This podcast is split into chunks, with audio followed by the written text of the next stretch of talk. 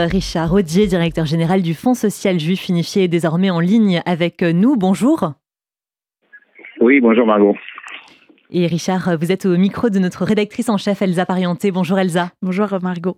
Richard Rodier, vous êtes euh, en Israël avec une délégation du Fonds social juif unifié. Certains euh, sont en Israël pour la première fois. C'est toujours un voyage euh, très éprouvant. Euh, oui, c'est en première fois depuis le 7 octobre. Oui et c'est une découverte pour euh, d'un pays qui est transformé en fait. Hein, de, nos auditeurs le comprennent depuis maintenant le 7 octobre, mais c'est un pays transformé. Là, on vient d'arriver, par exemple, euh, à l'université Ben Gurion de Negev. On finance des étudiants qui, dont les familles ont été kidnappées ou tuées, euh, ou qui sont, euh, qui ont perdu leur job. Et euh, dans l'entrée de l'université, il y a, il y a un endroit où il y a 116 chaises pour, qui représentent euh, les gens qui ont été pris en otage ou qui ont été tués ici. Donc les chaises sont marquées, vides, avec euh, voilà ce sentiment avec des drapeaux et c'est un pays qui est euh, en pleine guerre et en même temps avec une solidarité incroyable. Donc la délégation du Fonds social est dans cet environnement très particulier. Justement, hier, euh, Denis Charbit nous disait que les Israéliens n'étaient euh, pas du tout encore dans l'après dont parle tant la communauté euh, internationale. C'est ce que vous ressentez à la fois de la société civile et des politiques, de toute l'ambiance qui se dégage en Israël.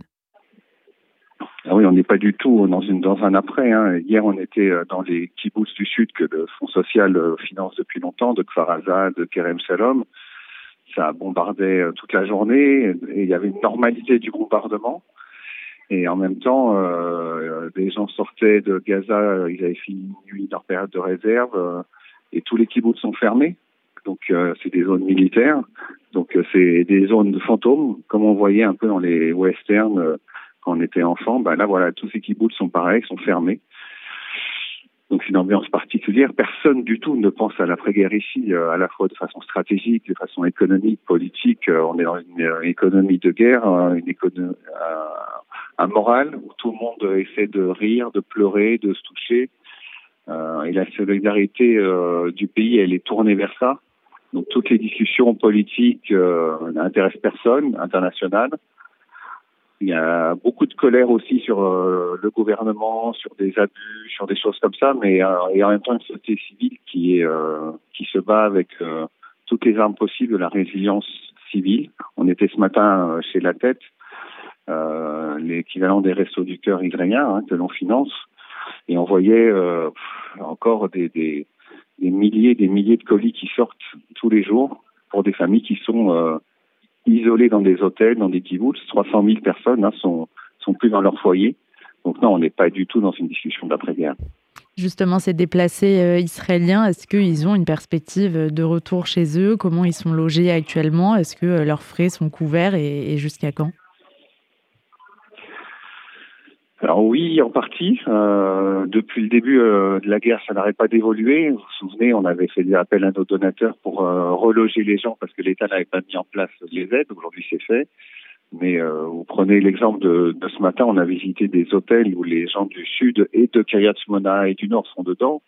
Mais les gens sont dans les hôtels, donc euh, il faut livrer des kits scolaires pour les élèves, euh, les enfants qui sont qui sont sortis sans rien. Il faut faire les blanchisseries donc il y a des camions qui prennent des sacs de linge sale dans les hôtels pour euh, pour les familles. Enfin, on est dans un dans un moment où ces familles elles sont euh, sans espoir de retour à court terme. On a vu hier, par exemple, euh, à Kerem Shalom ou à, ou Kfaraza ou à Berry, euh, les kibbutz sont totalement fermés. Donc, euh, les gens sont partis les mains vides.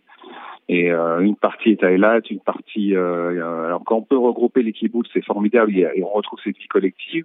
Et en même temps, la vie collective, elle est traumatisée parce que tout le monde a été touché.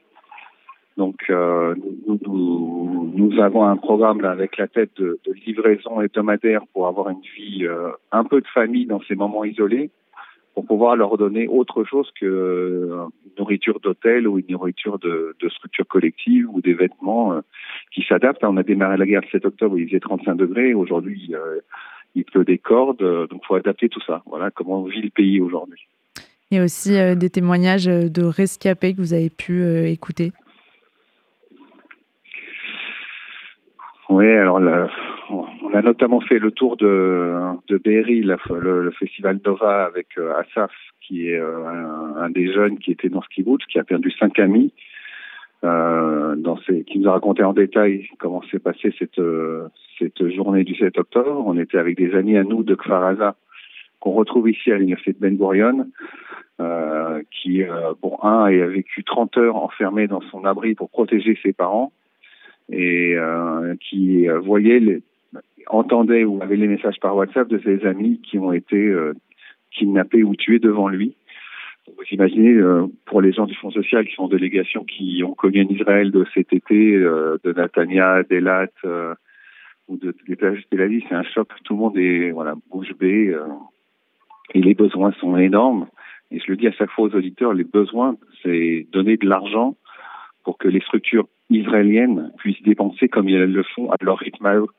C'est vraiment la priorité aujourd'hui, c'est de, de répondre aux besoins et pas aux envies des, structures en fait qu'on a en France. Et il y a des professionnels euh, associatifs, euh, les mairies, comme ici les universités, elles savent ce qu'il faut faire. Il faut les aider à soutenir cet effort de guerre. Donc on est là pour ça, pour coordonner tout ça avec eux. Merci beaucoup Richard Rodier, directeur général du Fonds social juif unifié, d'avoir été avec nous en direct d'Israël sur RCJ. Merci à vous.